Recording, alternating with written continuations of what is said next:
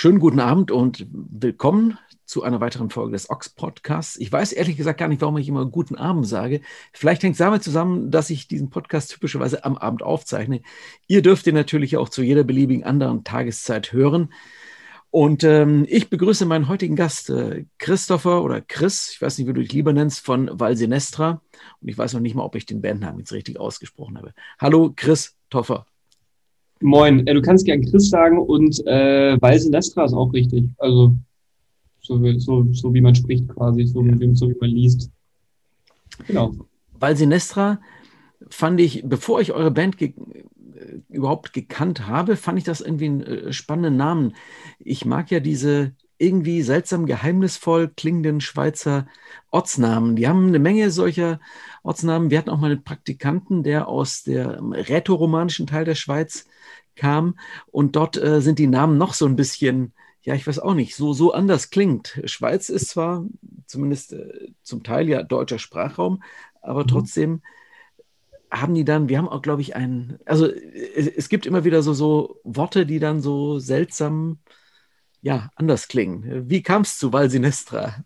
Ich glaube, du hast, ich glaube, du hast äh, die ganze Sache schon ähm, ganz gut beschrieben, ehrlich gesagt. Es gibt da keine krass tiefe Bedeutung, weshalb wir jetzt Valsinestra ausgewählt haben. Ähm, mein Bassist würde jetzt sagen, dort wurde das allererste Mal Lepra geheilt und ähm, dort gibt es ein Hotel, was von einem niederländischen äh, Ehepaar geführt wurde. Der Mann ist mittlerweile verstorben, aber die Frau führt das noch mit ihrem Sohn. Äh, und die haben äh, in einer gewissen Zeit ähm, haben sie niederländische Gäste dorthin gebeten, um Geschlechtskrankheiten zu heilen. Ähm, das hat jetzt nicht so viel mit Punkrock zu tun. Äh, oder vielleicht doch, wie man es sehen möchte. Aber äh, es gibt da keine, keine, keine, keine tiefe Bedeutung. Wir fanden den Namen cool. Ich muss dazu sagen, ich bin erst äh, ein Stückchen später die Band eingestiegen, da hieß die Band schon bei Sinestra. Äh, und auf die Frage hin, weshalb sie sich für Valsenestra entschieden haben, ähm, gab es wohl eine Story mit zwei Mädels, die aus Valsenestra waren. Ähm, und keine Ahnung, vielleicht mussten sie sich nach der Begegnung mit meinen Bandkollegen Geschlechtskrankheiten heilen lassen oder in dem Hotel oder was, keine Ahnung. Aber das ist ja vielleicht äh, auch alles nur Legende, um sich gegenüber den MusikjournalistInnen äh, interessant zu machen. Richtig, vielleicht auch das, keine Ahnung. Äh, aber wie gesagt, es gibt bei Weißen jetzt keine, wir haben jetzt nicht den Namen ausgewählt, weil, keine Ahnung, es gibt, es gibt einfach keine tiefe Bedeutung. Das war natürlich jetzt die dumme erste Frage nach dem Bandnamen. Lernt man eigentlich so in Lektion 1 ähm, in der Musikjournalistinnen-Schule ähm, niemals mit der Frage nach dem Bandnamen anfangen, aber hey, wer wäre ich, wer wären wir, wenn wir nicht einfach trotzdem damit anfangen? Ja, und es gibt ja auch eine lustige Geschichte dazu, von daher ja, kann man das habt ihr, habt ihr schon mal im, ist es ein Ort oder ist es nur das Tal? Also Wahl ist ja weitesten Sinne aus dem Lateinischen für Tal. Ähm, habt ihr schon mal im Wall oder in Val Sinestra gespielt? Wurde ihr schon mal von einem Fremdenverkehrsverein dort äh, eingeladen? Äh, witzigerweise hat irgendwann der Sohn äh, von diesem Ehepaar äh, uns bei Instagram angeschrieben und äh, meinte, ob wir nicht mal vorbeikommen wollen und dort spielen wollen. Wir haben es bisher noch nicht gemacht, aber ich finde die Idee ziemlich geil. Ich habe mal ähm, Konzerte veranstaltet in Berlin bei Love Concerts äh, und habe in der Tat überlegt, ob man nicht irgendwie mal zum Album-Release sich einfach irgendwie zwei Reisebusse anmietet, äh, da mit 50 Leuten runterfährt, sich ein Wochenende richtig Halligalli macht in diesem Hotel äh, natürlich muss, muss jeder irgendwie Geld beisteuern, weil so ein Bus kostet Geld, so eine Übernachtung kostet Geld, Frühstück kostet Geld. Aber die Vorstellung äh, fand ich in meinem Kopf schon ziemlich cool. Und natürlich Konzerte. Also im Idealfall sitzen in diesem Bus auch befreundete Bands, die wir mitnehmen. Und das ist also Fans, aber auch andere Bands mit dabei. Und alles ist so eine große Masse, die halt Bock haben, dorthin zu fahren. Ähm, nee, aber wir haben noch nicht gespielt. Könnte man natürlich auch hervorragend sozial-medial komplett exploiten und total auf allen Kanälen ausspielen. Könnte man machen, ja. Nehmen, nehmen wir einen Videografen mit und der filmt das Ganze und das wäre auf jeden Fall, ja, auf jeden Fall ein, ein witziges Wochenende. Ja. Seid ihr, ich habe, nein, ich muss die Frage so anfangen. Ich habe neulich mit jemandem mich unterhalten, der mir sagte, er hätte es äh, sehr spannend gefunden, sich mit einer, hm, ich sag mal, jüngeren Band zu unterhalten. Derjenige war auch schon so in meinem Alter, sprich irgendwie über 50. Und er sagte, er war total überrascht, dass er von dieser Band zu hören bekam, wie sehr sie quasi in Social Media lebt. Also wie sehr Social Media Teil der Bandexistenz ist. Jetzt nicht einfach nur so als Tool. Ich bin jemand, der das fürs Ox einfach nur so als, als ich sag mal, im weitesten Sinne als Promo-Tool ansieht, als, als Kanal, über den wir Dinge über das Ox erzählen können. Aber in diesem Fall sagt er, hat ihn das eben total überrascht, dass ja, also die Band quasi in dieser virtuellen Welt quasi lebt mit ihren Fans, mit, mit ihren Releases und so weiter. Wie geht ihr mit diesem, ähm, mit, diesen diversen Medien und Kanälen um? Ähm, also wir haben ja im September die erste Single rausgehauen und natürlich alles, was im Zusammenhang mit dem Plattenrelease und Single-Releases und neuen Videos war, äh, haben wir natürlich versucht, irgendwie klar unsere Kanäle zu befüllen. So. Ähm, Im Vergleich zu anderen Bands, ähm, die in unserem Genre unterwegs sind, haben wir vielleicht manchmal mehr gemacht, manchmal auch weniger gemacht, kommt je, je, je nach Band irgendwie. Aber es gibt einfach auch so Momente, zum Beispiel in den letzten zwei, drei Wochen oder so, wo wir relativ wenig gepostet haben, einfach weil es nicht zu viel, nicht so viel zu erzählen gibt. Ähm, was nicht bedeutet, dass wir untätig sind. Das heißt einfach nur, dass wir nicht anfangen, Bilder aus dem Studio zu posten, wo wir ähm, hey, wir schreiben den nächsten Song, uh, guckt uns mal alle an, sondern wir wollen irgendwie sinnvolle Sachen in die Welt raus, raus äh, posten, raus in die, in die Welt rausscheißen sozusagen, wenn man es mal so sagen will. Ähm, weil es einfach so viel Müll gibt, der da draußen unterwegs ist. Ich habe mich letztens mit TikTok beschäftigt. Ich weiß nicht, ob du damit schon mal rumgespielt hast mit der App und das dir mal angeguckt hast. Es ist, äh, will man das? Das ist mir zu anstrengend, ehrlich gesagt. Da bin ich wahrscheinlich zu alt für. Keine ja, Ahnung. bist du? 32. 32. Unsere Praktikantin Isa ist 20 und ähm, die hat, als ich äh, mich natürlich auch im ersten Überschwang der Gefühle relativ äh, hm, spöttisch, negativ über TikTok geäußert habe, ja, dann habe ich mir aber mal so einen Blick eingefangen irgendwie. Und ähm, ich fürchte, es ist tatsächlich ähm, nun liegen zwischen Isa und dir zwölf Jahre, äh, zwischen uns ähm, nochmal 20 Jahre.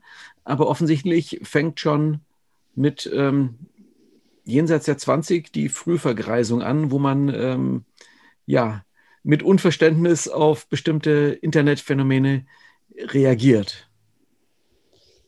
Das bedeutet also, ja, keine Ahnung, die Sache ist, am Ende des Tages sind das alles nur Tools, um, um seine handgefertigte Musik irgendwie zu verbreiten. Wenn, wenn TikTok bedeutet, dass ich mit der Musik, die ich gerne mache und die mir Spaß macht, ähm, vielleicht nochmal irgendwie 10.000 Leute mehr erreichen kann, cool, vielleicht fange ich damit an. Oder vielleicht, vielleicht ist das eine gute Plattform. Aber was ich im Moment sehe, ist, dass da die Plattform benutzt wird für komische Videos, wo von anderen Leuten der zehnte Remix von irgendeinem anderen Song ist wo Nirvana-Songs mit Techno-Beats unterlegt werden äh, und die Leute dazu tanzen und ist irgendwie nicht meine Welt. Aber es ist im Prinzip ist es ein gutes Tool, um Musik bekannt zu machen oder als oder seine seine Band zu promoten. Aber da kommen wir zurück zu, zu der Anfangsfrage. Äh, wie nutzt man das Tool? Ähm, kann man sich danach noch in den Spiegel äh, an, anschauen oder hat man sich komplett nackig gemacht und ist äh, hat einfach seine, seine Würde komplett aufgegeben, um einfach ein paar Klicks zu haben oder ein paar Views zu haben. Das ist irgendwie die Frage so. Und gerade im Moment habe ich noch keinen guten Weg gefunden, wie man das als Band gut nutzen kann. Äh, hier eine befreundete Band aus Berlin, Papst, die machen das ganz gut. Die haben so Videos aus dem Proberaum gepostet. Äh, das geht auf jeden Fall. Die haben so ein paar Cover gespielt auch. Das hat, glaube ich, ganz gut funktioniert. Ähm, wir sind im Moment recht vorsichtig mit ins Studio gehen und proben aufgrund der bekannten Umstände. Vielleicht machen wir das demnächst auch mal. Vielleicht probieren wir es mal auf TikTok, aber ja. Nun ist eben der klassische Weg mit ähm, Menschen, die einen potenziell mögen oder mögen sollen oder vielleicht eines Tages mögen werden, in Kontakt zu treten, in normalen Zeiten ja ein Konzert zu spielen und ähm, Menschen darüber zu erreichen, nun ähm, sind die Umstände, wie du gerade schon angesprochen hast, anders. Bedeutet das nicht, dass man in gewisser Weise dann auch so eine Bandexistenz einfach anfangen muss, anders zu denken? Also wenn eben der klassische Weg war, Platte aufnehmen, auf Tour gehen, Leute erreichen. Wenn einfach solche Faktoren wegfallen, ja, dann muss man ja, wenn man als Band, als Künstler, Künstlerin, will man ja Menschen erreichen, um seine Kunst zu präsentieren, seine Musik, dann ist man ja eigentlich faktisch gezwungen, eben andere Wege zu finden, um das zu tun. Ja. Das bedeutet natürlich sich also wirklich sich einlassen auf einfach was Neues, was man sagt, okay, das, das eine funktioniert nicht mehr, dann müssen wir jetzt irgendwie das machen. Ist immer so ein bisschen die Frage, weshalb man angefangen hat, Musik zu machen. Ne? Also hat man angefangen, Musik zu machen, um, äh, um live zu spielen und schwitz in schwitzigen Clubs zu sein und danach mit Leuten an der Bar zu versinken und Bier zu trinken und einfach einen schönen Abend zu haben. Oder macht, fängt man an, Musik zu machen und will möglichst viel Reichweite generieren und möglichst viel Klicks haben. Dann bin ich sowieso, sind wir beide, glaube ich, im falschen Genre unterwegs. äh, von daher, ähm, das ist schon eine wichtige Komponente, Live-Spielen. Und klar muss man irgendwie umdenken. Wir haben jetzt zum Beispiel auch diese Live-Session im, kurz bevor der Lockdown im November anfing, haben wir noch mal im Schokoladen in Berlin eine Live-Session aufgenommen, wo wir das ganze Album Zerlegung nochmal vom ersten bis, bis zum letzten Song gespielt haben. Und wir hauen jetzt die nächsten drei Monate noch jeden Monat einen Teil dieser Session raus mit jeweils drei Songs. Das ist so, um irgendwie diese Zeit zu überbrücken, um irgendwas zu machen, um, um nicht einfach im, im Nichts zu enden. Aber das ist, das ist nur Kosmetik eigentlich. Das, der, der, diese, das, das Wichtige ist, auf einer Bühne zu stehen oder im Publikum äh, und dann schwitzigen Arm zu haben. Also das ist eine ganz, eine sehr, sehr essentielle Komponente. Und eigentlich macht, bringt man, wenn man, wenn man ehrlich ist, bringen wir Alben raus, um auf Tour zu gehen. Total oldschool. Du hattest gerade schon das Wort Genre verwendet. Ich habe mir vorhin euer Album nochmal angehört und ähm, weil es praktischer war, vom Schreibtisch aus ähm, in das Internet zu greifen als äh, an mhm. den Plattenschrank, habe ich das bei ähm, Apple Music gemacht mhm. und bin auf ähm, das Genre bei euch aufmerksam geworden. Adult Alternative. Ernsthaft steht das da? Ihr seid Adult Alternative. Geil. ja, wahrscheinlich, weil wir keine Anfang 20-jährigen Typen mehr sind, ähm, die Punkrock machen, sondern schon ein paar Jährchen Punkrock auf dem Buckel haben. Keine Ahnung. Ich, ich, also du sagst mir, ich höre das, das zum ersten Mal. Okay. Immerhin nicht Deutschrock. Also ich meine, sonst findet oh. man dann unter, unter sogar Apple Music schlägt einem in, über so ein Newsletter immer wieder mal ähm, Genres vor und eine Zeit lang habe ich dann immer die neuesten Deutschrock-Sachen gehört äh, bekommen. Und äh, Deutschrock, da denke ich an Halb-Nazi-Schrott wie Onkels und Freiwild und ähnliche, unaussprechlich eigentliche. Aber nee, da wird dann so zum Beispiel sogar Pasco und Turbostadt als deutsche Rock einsortiert. Ja, ja. Also offensichtlich sitzen da bei Apple Music, das ist jetzt ähm, speziesistischer Ausdruck, aber offensichtlich dressierte oder weniger dressierte Affen, die irgendwelche Genres sich ausdenken oder in die Tastatur tippen. Ja, ähm, ja. Äh, wir, wir sagen immer Hardcore, Hardcore-Rock. Ähm, aber es, ich habe schon alles gelesen, ehrlich gesagt. Ich habe Punk gelesen, ich habe Rock gelesen, äh, irgendwo hat auch mal jemand geschrieben, als wir damals äh, über Concrete Jungle die erste Platte rausgehauen haben, hat jemand über den Song Skandal geschrieben, dass es doch so in Indie-Punk wäre. Da denke ich mir auch so, Leute, das ist kein Indie-Punk. Also unsere Einflüsse sind ja schon äh, eher Punk. Eher, ich, ich sehe mich eher als bei, bei Pasco äh, als Support als bei Knochenfabrik. Bin ich ehrlich lieber Pasco als Knochenböcke, wenn, wenn ich jetzt die Wahl hätte. Das ist aber natürlich ähm, schon eine sehr feine Differenzierung. Also das ist ja nun wirklich schon so, als ob du mit so einem, als ob du zwischen äh, mit, mit einem SUV zwischen zwei Autos, die in Meter 50 Entfernung geparkt sind, einparken willst. Eigentlich passt da gar nichts mehr dazwischen. Ja, ja, ja, das stimmt. Ähm, das ist das ist wahrscheinlich nur verständlich für Leute, die in dem, in dem Bereich unterwegs sind. So. Ähm, aber neben, also wir haben schon, äh, wenn wir, wenn, wenn wir jetzt über die Einflüsse reden, da sind es echt so UK, viele UK-Bands, viele amerikanische Bands, Bronx, äh, kalifornischer Punkrock ganz viel, äh, eher so ein bisschen immer den Rock'n'Roll-Touch und die Sonne im Gesicht als ähm, Schwarzmalerei und die ganze Zeit den erhobenen Zeigefinger. Eher so ein bisschen. Obwohl jetzt, obwohl Zerlegung schon politischer ist als unter Druck oder deutlicher ist in der Aussprache, aber tendenziell eher Sonnengesicht, Surfen, Skateboard fahren und Punkrock-Konzert ähm, als graue Wände und e-, Emo-Punk. Ja. Also Fat Rack Epitaph 90er, um es mal auf den Punkt zu bringen. Ah, weiß ich, ja, Epitaph auf jeden Fall. Epitaph eher. Ähm, ja, so auch Gallows und alles, was so aus der Brighton-Ecke kommt, äh, so aus, aus UK, aus dem, aus dem südlichen England. Ähm, das finden wir, also finden wir auch cool. Ja, sowas. Auf jeden Fall. Auch, auch Refuse zum Beispiel. Ich fand ja, viele Leute haben ja die, äh, diese Freedom äh, Refuse-Platte so verrissen. Ich, ich finde die echt gut, ne? Ich finde die echt gut. Die letzte, die jetzt rausgekommen ist, ähm, Number One Revolution, also die hieß, glaube ich, die Single. Äh, oder die, genau, die Platte. Die fand ich schlecht, konnte ich mir nicht anhören. Ähm, aber die Platte davor, die Freedom-Platte, fand ich echt gut. Ja. Du hast gerade schon das Stichwort Brighton erwähnt. Ähm, irgendwas verbindet dich mit Brighton. Irgendwo mhm. stand in einem Interview, ähm, unser, un, unser Sänger hat irgendwie ein Praktikum in Brighton gemacht und deshalb haben wir dann in Brighton auch das Album aufgenommen. Was verbindet dich mit Brighton und was für ein Praktikum hast du da gemacht und was, was machst du eigentlich? Für was äh, hast du ein Praktikum gemacht? Ich habe ähm, Kulturwissenschaften studiert und musste entweder ein Auslandssemester oder ein Auslandspraktikum machen und habe mich für ein Auslandspraktikum entschieden und habe mich beworben bei einer Firma, die heißt Raygun Records äh, und das ist eine Management Management Verlag ähm, Künstler Plattenfirma sozusagen ähm, und habe dort gearbeitet für ein halbes Jahr ungefähr und ähm, dort habe ich in der Zeit sehr super viele Connections gesammelt, bin ganz viel auf Shows gegangen, äh, daraus resultierte auch eine lange Bandfreundschaft äh, mit Tiger Cup, für die ich dann immer wieder mal Tourmanagement gemacht habe. Äh, und der Bassist von Tiger Cup äh, ist der ähm, äh, Head of Booking im Brighton Electric Studio. Und wir haben, ich habe ihn angerufen und war so, hey Jimmy, wie sieht's denn aus? Wir würden gerne unsere Platte aufnehmen. Am liebsten mit Jack Jago, dem Gitarristen von Ghost of a Thousand.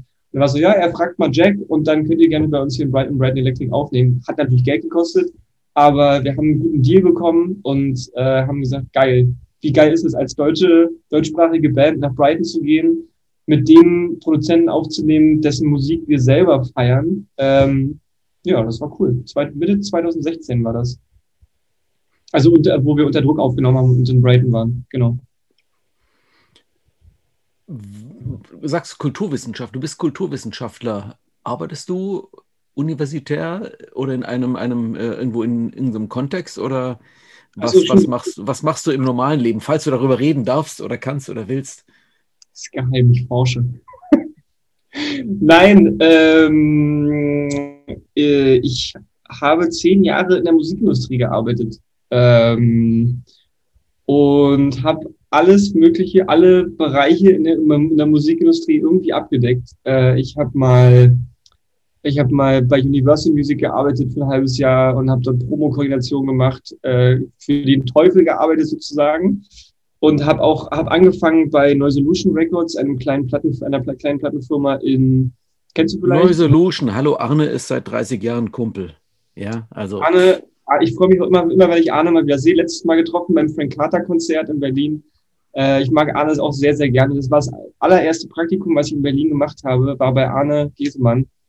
Äh, und seitdem habe ich immer mal wieder dann bei krassen Stoff gearbeitet. Äh, meine letzte Station war bei Loft Concerts für zweieinhalb Jahre und habe Konzerte veranstaltet. Also wirklich alles von 200 Leute bis ähm, Waldbühne, Toten Hosen, so nach dem Motto. Ähm, und aber ganz ehrlich, dafür, dafür muss man doch nicht studieren. Das kann doch, je, kann doch jeder dahergeschissene. Dafür studiert man doch nicht Kulturwissenschaft, um nachher Konzerte zu buchen muss, oder CDs muss, einzupacken. Ich muss zugeben, ich habe mein Studium äh, nicht ganz abgeschlossen. Ich habe 90 Prozent meines Studiums abgeschlossen. äh, und dann habe ich das Jobangebot von Loft bekommen ähm, und habe noch nebenbei die Semestergebühren bezahlt. Und aber ganz ehrlich, wer fährt dann noch irgendwie zum Studium hin, wenn er sowieso die ganze Zeit arbeitet. Das war einfach zeitlich überhaupt nicht mehr möglich.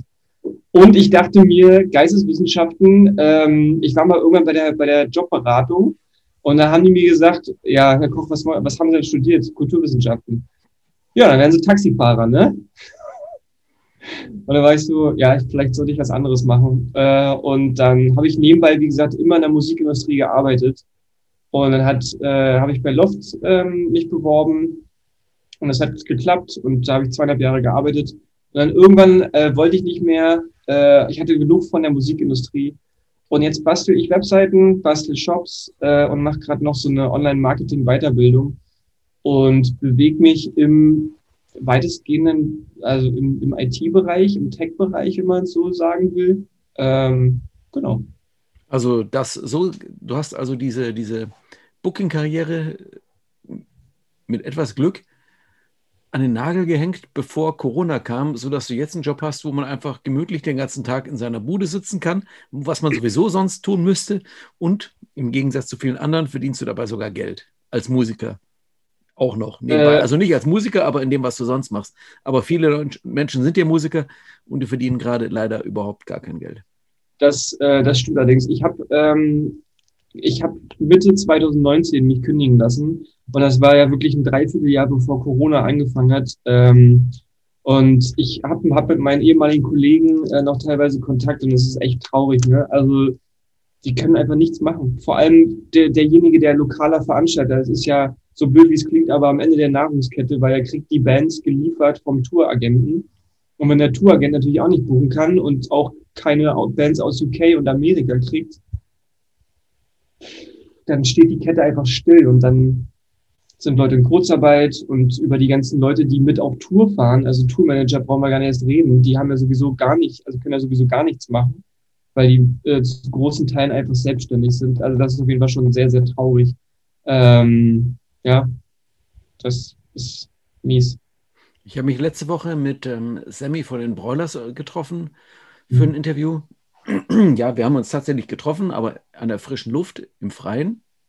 War kalt und regnerisch, wir hatten nachher kalte Füße. Gibt also angenehmere äh, Arten, Interviews zu machen dieser Tage, aber hey, wir Musikjournalisten immer im Einsatz und ach, so hardcore. Aber jenseits dessen, ähm, mir kommen die Tränen angesichts der Beschreibung meiner Selbstaufopferung. Ich hoffe, du verstehst.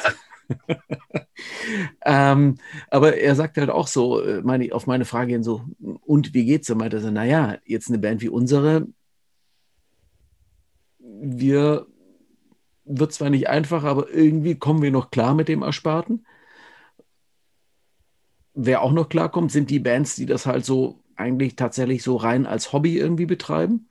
Und die dazwischen, die immer irgendwie gerade so vom Hand in der Mund irgendwie, wenn sie auf Tour waren, irgendwie leben konnten und wo es halt gerade irgendwie gereicht hat, die sind einfach richtig am Arsch. Ähm, ich schätze mal, ihr seid eher so erstere Kategorie, ähm, zwar ambitioniert, aber letztlich Musik als Hobby oder war, wo seid ihr? Der Versuch, vielleicht da doch mehr draus zu machen? Also wie seht ihr diese Band, äh, wie, wie unter normalen Bedingungen? Äh, wir müssen zum Glück von der Band nicht leben, um es mal so, um es mal ganz deutlich so zu sagen. Ähm, aber wir gehen natürlich alle Dinge, die wir so veröffentlichen und rausbringen, so an, als, als müssten wir davon leben. Also das heißt, ähm, wir hören uns Mixe und Master tausendmal an, bis wir auch zufrieden mit dem Ergebnis sind. Ähm, und so machen es ja andere große Bands auch nicht anders. Das, das, das Ding ist einfach bei uns, dass ähm, wahrscheinlich, keine Ahnung, unsere Musik ist ja keine, keine eingängige mitsingen Punkrock-Musik. Äh, Nichts gegen die Broilers, die haben ihren Erfolg verdient, keine Frage. Ähm, aber unsere, unsere Musik ist ja schon, schon noch ein bisschen nischiger. Ähm, und von daher, ja, wie gesagt, wir müssen davon nicht leben. Es ist ein sehr teures, zeitintensives, anstrengendes Hobby aber ich würde es auch niemals missen wollen. Äh, es gibt äh, uns allen in der Band, und da spreche ich glaube ich alle, es gibt uns allen sehr, sehr viel ähm, und wir, uns, wir vermissen das im Proberaum zu sein und zu schwitzen und vor allem auf Tour zu sein und Festivals zu spielen. Ähm, und ich freue mich auf den Tag, wenn es wieder so sein wird. Ähm, ich habe jetzt äh, zum Beispiel vor ein paar Tagen mit dem Kollegen vom, mit Stefan vom Schokoladen Kontakt gehabt äh, wir überlegen, ob wir ein Wiedervereinigungs, Wiedervereinigungs, äh, Anführungsstrichen Wiedervereinigungskonzert veranstalten. Im Sinne von, es gibt kein festgelegtes Datum, aber wenn man weiß, dass man wieder spielen kann, ähm, haben wir sozusagen Tickets verkauft und 100 Prozent der Einnahmen gehen an den Schokoladen. Das heißt, äh, es wird demnächst irgendwann, äh, passt natürlich zu unserer Session auch irgendwie, wenn wir ein Event raushauen, wo die Leute sich Tickets kaufen können für, was weiß ich, 10 Euro oder so. Ähm, dann wird es 100 Tickets geben und alles geht komplett an den Schokoladen. Ähm, und sobald wir sozusagen wieder wissen, ab diesem, Tag, ab diesem Tag können Konzerte gespielt werden, gibt es ein Konzertdatum. Der Schokoladen hat was davon, wir haben vollen Laden. Win-Win-Situation sozusagen. Genau. Wie ist euer Umgang miteinander in der Band in Corona-Zeiten? Trefft ihr euch irgendwie noch? seht ihr euch noch irgendwie? Trefft, trefft ihr euch draußen im Park und dann steht ihr im, im Quadrat äh, jeweils in zwei Meter Kantenlänge Abstand oder was ist der Punkt? Äh, wir haben jetzt ein paar Mal Zoom-Calls gemacht und haben einfach uns, äh, haben ein Bierchen, so wie wir beide jetzt ein Bierchen getrunken und miteinander gequatscht eine Runde. Ähm, ich habe mit unserem Bassisten Max relativ viel Kontakt, weil wir natürlich äh, weil wir so ein bisschen die, die Organisatoren sind äh, und zum Beispiel jetzt das Skateboard verlost haben ähm, dann waren wir jetzt nochmal im Badehaus und haben so eine Holzgitarre, vielleicht hast du das gesehen, äh, verlost mit unseren Unterschriften drauf, äh, wo das Geld ans Badehaus geht. Ähm, aber alles passiert virtuell. Also das letzte Mal, dass ich, äh, dass wir uns quasi getroffen haben, war in der Tat ich und Sören, unser Gitarrist im Badehaus für eine Stunde. Äh, und ansonsten, wir proben gerade nicht. Also wir treffen uns nicht zum Proben, einfach weil dass irgendwie wir uns unwohl dabei fühlen, ehrlich gesagt. Äh, und es gibt leider ja auch keinen Anlass, so richtig zu proben. Also wüsste man, dass wir in, in äh, acht Wochen auf Tour gehen, dann wären wir alle, glaube ich, mega heiß darauf und würden da, würden da jeden zweiten Tag im Proberaum sein. Aber jetzt gerade sehen wir das eher ein bisschen entspannter. Äh, wir haben angefangen, wieder ein paar neue Songs zu machen. Ich habe ein paar neue Demos rumgeschickt. Aber ansonsten entspannt, ehrlich gesagt. Verlernt man eigentlich als Musiker Dinge? Ich bin überhaupt kein Musiker. Ich frage mich, ob man da so einrostet. Also mir erzählte Martin von ER80, schrieb mir, die Hornhaut an den Fingern ist weg nach 40 Jahren das erste Mal. Das ist so die, seine Beschreibung der Situation. Und äh, ähm, ja, ich glaube, es, äh, Ines von den Broilers sagt ja auch so, ja, stimmt, keine Hornhaut mehr. Ähm, Wow, also äh, die ersten Konzerte werden blutig oder an, wie, wie ist die Situation? Äh, ich, also ich, ich spiele zu Hause relativ viel Gitarre, muss ich sagen. Ähm, mindestens einmal kurz am Tag für eine halbe Stunde, würde ich sagen. Ähm, Hat das was Meditatives dann schon wieder? Ist das einfach so, ein, so, eine, so eine Daily Routine? Voll. Also so, weiß nicht, so zwischendurch mal eine halbe Stunde rumklimpern, auf jeden Fall. Da muss ich jetzt nicht irgendwie nicht ransitzen und konzentriert sein und einen Song schreiben, aber dass man einfach mal so ein bisschen rumklimmert und ein bisschen spielt irgendwie, ähm, das, das mag ich und das fetzt auf jeden Fall, es beruhigt mich.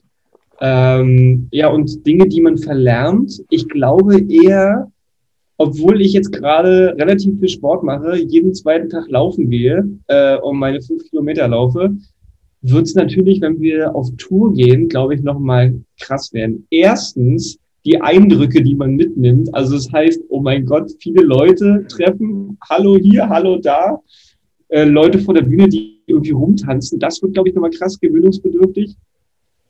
Äh, und zum anderen, ähm, ich weiß nicht, also sechs Stunden auf der Autobahn wirst du nicht vermissen, werde ich nicht vermissen. Ist jetzt nicht so der geilste Part auf, auf, auf Tour sein. Ähm, aber ja, ich glaube, ich glaube, an so wieder reinzukommen in, in, so ein, in so ein Tour-Feeling, das wird, glaube ich, das Schwierigste sein. Weil alles andere kann man theoretisch ja irgendwie trotzdem machen. Also wir können Musik schreiben, wir können theoretisch auch Videos produzieren mit genug Abstand und Videoproduzenten und äh, es können Cover erstellt werden und hin und her geschickt werden übers Internet. Aber alles, was mit Menschen passiert, braucht, glaube ich, noch ein bisschen Eingewöhnungsphase. Ich finde ja, der Human Touch beim Musikmachen wird völlig überbewertet. Der was? Der Human Touch beim Musikmachen ja. wird völlig überbewertet. Oder der braucht schon Menschen. Nur noch Livestreaming-Konzerte. Nein! Nein, auf gar keinen Fall. Wir haben das einmal gemacht hier im Astra beim, äh, beim Culture Cast. Ähm, ich habe mich sehr, ich habe also mit, ähm, mit Radio Havanna haben wir gespielt. Und es war schon irgendwie witzig, weil man konnte einfach mal wieder spielen. Aber auf der anderen Seite war es auch super komisch. Also ich habe mich gefreut, dass es überhaupt so eine Möglichkeit gibt. Aber ich, ich weiß nicht, keine Ahnung. Es ist für mich ist es wie alkoholfreies Bier. Ja, das gibt's. Es gibt auch Menschen, die sowas trinken, aber ich habe es nicht verstanden. Entweder ich trinke Bier, dann will ich nachher auch irgendwie angeschickert sein, oder ich trinke Wasser. Aber alkoholfreies Bier gibt es für mich überhaupt keine Existenzberechtigung. Und irgendwie ist es halt, ja, ich, ich sehe irgendwie, dass es offensichtlich Menschen gibt, die sowas brauchen, aber ich kann mir so Streaming-Konzerte auch nicht, ich weiß nicht, ich habe da so einfach, ich glaube, es frustriert mich zu sehr. Hast du, hast du dir eins angeguckt, ein Streaming-Konzert? Ja, ich habe mir zwei oder drei Sachen angeschaut und dann so Uschi, meine Frau, meinte auch so, ey, pff, mach weg. So, macht mich nur traurig. Ja, aber, aber gab es so, gab's so Momente, wo du gesagt hast, ja, das, das, das war schon ganz cool, wie, wie, wie sie das gemacht haben? Weil ich frage mich immer, ob es Elemente gibt bei so Livestreaming-Konzerten, wo halt, wo man sich denkt, oh geil, das hätte ich jetzt nicht erwartet, dass das passiert ist. Die spielen jetzt nicht nur den Song, sondern da war irgendwas anderes noch. Äh, ich weiß nicht, ich habe das, also es hat in meinem Leben einfach keinen Platz, um es mal so simpel zu sagen. Das ist so, nö, nö, dann, also ganz oder gar nicht, dann einfach gnadenlos. Ja. ja. Aber ich verstehe natürlich, warum und das und überhaupt und wer Spaß dran hat, natürlich soll und gerne und bitte, aber halt äh, ohne mich. Ja. Zerlegung. Als Veganer denke ich bei Zerlegung an Zerlegebetriebe. Das ist dann so ähm, Tönnies und so weiter. Das ist dann hier diese ähm, äh, Corona-Schleuder, wo irgendwelche von ähm, Hells Angels, nein, natürlich an von frontfrontlichen Motorradclubs nach Deutschland eingeladene ähm, ähm, Leiharbeiter ähm, mit irgendwelchen Sägen, irgendwelche Tierteile ähm, zersägen. Daran denke ich bei Zerlegung. So hieß euer letztes Album, so heißt euer aktuelles Album. Ja. Ähm, genau das, genau darum geht's. Nein, natürlich nicht. Ähm, es geht, witzig, woran die Leute so denken, wenn sie Zerlegung hören. Darüber habe ich noch, noch gar nicht nachgedacht. Aber äh, Zerlegung hat damit zu tun, dass wir äh, und vor allem unser Bassist äh, Max sehr gerne sich zerlegt, also körperlich, entweder vor Konzerten und dann mit einer Schiene auf die Bühne geht oder sich bei Konzerten irgendwas wehtut, äh, aufgeplatzte, ähm, ähm, wie sagt man, Wim äh, nicht Wimpern, sondern Augenbraue. Augenbraue, danke. Äh, Augenbraue oder ähm, ich bin zum Beispiel mal mit dem Kopf, mich hat jemand getragen und hat es aber nicht mehr geschafft, mich auf die Bühne zu tragen und ich bin dann mit dem Kopf auf die Bühnenkante aufgekommen und war dann für ein paar Sekunden ausgenockt und war so, oh, fuck. Äh, und musste am nächsten Tag echt ins Krankenhaus gehen, weil, ich so Kopfschmerzen hatte. Ähm, also Konzerte von Weise Nestra sind schon gut Zerlegung, würde ich sagen. Äh, und damit ähm, da dachten wir uns, das passt irgendwie ganz gut. Ja. Du erwähntest vorhin auch den politischen Aspekt eurer Band. Das bedarf einer Erläuterung. Das bedarf einer Erläuterung. Ähm, vielleicht kann man das ganz gut erklären mit dem, äh, mit dem allerersten Song, äh, mit dem Auftakt vom Zerlegungsalbum.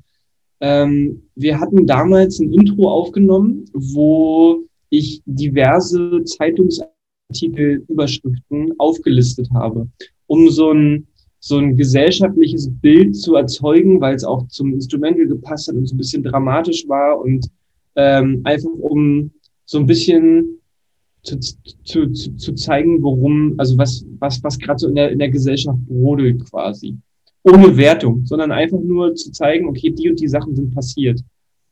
Und dann sind aber innerhalb von einem halben Jahr oder so oder von drei, vier Monaten sind so viele neue Dinge passiert. Also siehe George Floyd, siehe ähm, Donald Trump, der irgendwie Leute vom Weißen Haus wegprügeln lässt, um mit einer Bibel dort zu stehen und, und, eine, und einen Fototermin hat. Äh, so Eine auf dem Kopf stehende Bibel wohlgemerkt. Ja, stimmt, stimmt. Ähm, und genau das Gleiche äh, in, in Deutschland irgendwie mit dem Aufkommen der AfD und diesen ganzen Querdenker-Demos und all diesen Sachen, die irgendwie so passiert sind. Und dann haben wir das Intro, also den, den, den Song Auftakt, ähm, haben wir die Lyrics komplett rausgenommen und nochmal aktuellere äh, Zeitungsartikel, Zeitungsüberschriften reingenommen, weil einfach so viel passiert ist.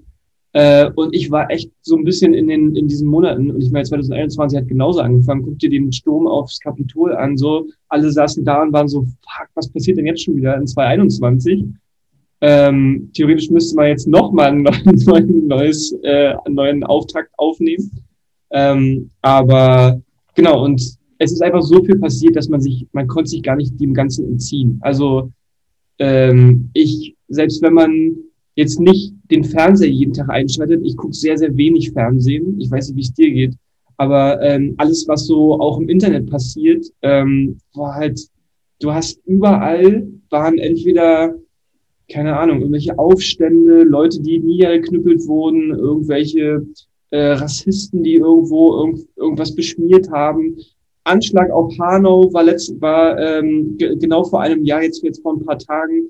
Ähm, man hätte schon wieder einen in Überschrift nehmen können, weil kurz nachdem die Gedenkfeier war, wieder Leute diesen Gedenkort mit Hakenkreuzen beschmiert haben. Und ich frage mich, was ist denn bitte verkehrt in, in, in unserer Gesellschaft und in dieser, keine Ahnung, also in der, in der politischen Welt, die, die sich bewegt und in den Meinungen, äh, es ist einfach, man kann sich dem nicht entziehen. Und jeder, der behauptet, äh, Musik wäre etwas Unpolitisches oder äh, keine Ahnung, der macht Schlager. Also mal ganz im Ernst, jeder, der irgendwie nicht anfängt, Dinge zu reflektieren, die einfach so um ihn herum passieren, blendet Dinge aus und, und fängt an über äh, Menschen, Leben, Tanzen, Welt zu singen, also diesen schönen Jan Böhmermann-Song, weil es, es passiert einfach sehr, sehr viel. Und wenn ähm, das jetzt hier sozusagen vorbei ist mit Corona, dann haben wir noch ein ganz anderes großes Problem und das ist der Klimawandel. Und dem können wir uns ja jetzt schon nicht entziehen. Und das wird dann auch nochmal so ein Riesending werden. Apropos, ah. apropos auf in irgendeine, irgendeine Textzeile, die ich natürlich dann, das Album lief, ich habe irgendwas weitergetippt, irgendwelche E-Mails, eine meiner 300 Mails am Tag, ähm, kein Mitleid bitte. Ähm, bilde ich mir ein, dass ich irgendwo das Wort Greta in irgendeinem der Texte gehört habe? Das war bei, bei Auftakt im, im Intro. Das war, ähm, was macht Greta mit unseren Kindern? Äh, weil das ist eine Zeit, also was soll Greta machen? Die macht darauf aufmerksam, dass Dinge scheiße sind und man vielleicht mal ähm, Dinge verändern sollte, um auch in 100 Jahren noch auf dieser Welt zu leben. Ähm, und das habe ich damit reingenommen. Genau, das war bei Auftakt mit drin, äh, eine Überschrift. Ähm, ja, ist irgendwie komisch. Also wir haben ja gerade die, also ich habe ja gerade die ganzen Sachen aufgelistet, die irgendwie so um, um uns herum passieren. Von daher. Die, ja, dann ist Corona weg und plötzlich fallen wir alle in ein riesiges Loch, weil ähm, das, was uns die ganze Zeit umgetrieben hat, ja. plötzlich, plötzlich sind wieder die, naja, man kann nicht sagen, dass Corona nicht real sind, aber plötzlich werden andere Dinge wieder im Vordergrund stehen. Meine, meine Prämisse ist ja, oder meine Vorhersage ist ja, dass alle quasi so wie, wie, wie wenn du irgendwie irgendwo gestürzt bist, sowas, dann stehst du auf, schüttelst dich einmal und läufst weiter. Und äh, irgendwie so werden wir, wird sich Corona in einem oder zwei Jahren anfühlen, wo wir alle, wo es jetzt heißt, irgendwie so, ja, wir werden alle viel achtsamer und besser mit uns umgehen und wir werden es wieder total appreciaten und weiter so. Einen fucking Scheiß werden wir. Back to ja, ich auch. normal. Ich, ich glaube auch, dass die Leute in ihren alten Gewohnheiten sich nicht, nicht deutlich verändern werden, ehrlich gesagt. Es wird sicherlich die ein oder andere Initiative geben, die vielleicht mehr irgendwie auf dem, äh, auf den Plan, auf dem, auf den Plan kommt, aber ähm, es wird, glaube ich, es wird, glaube ich, generell, wenn die Leute in ihren alten Verhaltensweisen und Verhaltensmustern bleiben. Also alleine, wenn man sich anguckt, welche Leute profitiert haben von der Corona-Krise, dann sieht man, dass es genau die Leute sind, die sowieso schon profitiert haben vorher und unfassbar viel Geld hatten. Ähm, ja, also das ist jetzt, das soll jetzt nicht komisch klingen oder so, aber Amazon macht einfach noch mal mehr äh, Verdienst dadurch, die sowieso schon genug haben. Aber ja, ja, wie du schon ja, sagst, ja, schlimm, werden, werden, schlimm alles schlimm. Aber was macht ihr nach Corona? Habt ihr schon eure Tour und die Schattentour dahinter schon gebucht?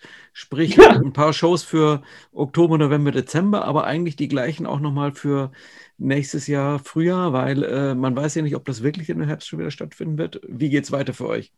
Ähm, ich kann dir nur eine kleine Nebenanekdote. Ich mache noch das äh, Tourbooking für eine Band namens Husten, äh, bestehend aus Moses Schneider, äh, Gisbert zu Kniphausen und Tobi Friedrich. Äh, und ich habe die Tour verlegt in den äh, Juni, Mai 2022. Und du kannst dir nicht vorstellen, wie viele Booking-Agenturen komplette Weekender bis zu ganzen Wochen einfach geblockt haben. Und ich mich frage, was zur Hölle? Ich frage, ich habe vor ein paar Wochen angefragt, ne? wir haben jetzt Februar und es gibt einfach Booking-Agenturen, die einfach jetzt schon komplett Mai, Mai, Juni weg, also da kriegst du kaum noch Termine 2022. Äh, und ähnlich ist es uns gegangen. Wir haben jetzt, ähm, es sollte eigentlich eine Tour geben, natürlich dieses Jahr im März, April, äh, findet natürlich nicht statt. Äh, und die Tour Echt? ist jetzt. Oh, wirklich?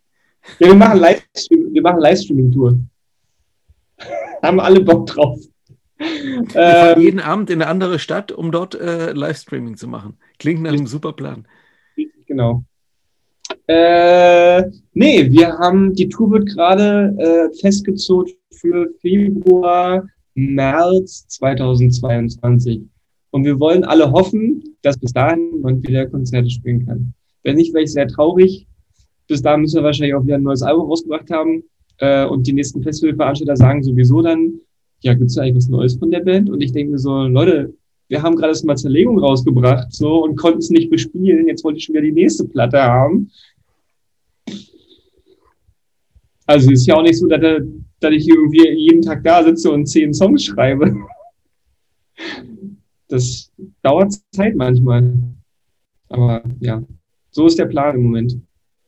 So ist der Plan. Und äh, das ist ein guter Plan. Und wir schauen mal, was daraus wird. Und ich bedanke mich bei dir für diesen schönen Podcast. Und ähm, wir hören uns wieder, wir sehen uns wieder. Und ähm, wenn ihr irgendwo spielt hier in der Ecke, ich bin da. Geil. Bis dann. Ich danke dir. Ciao.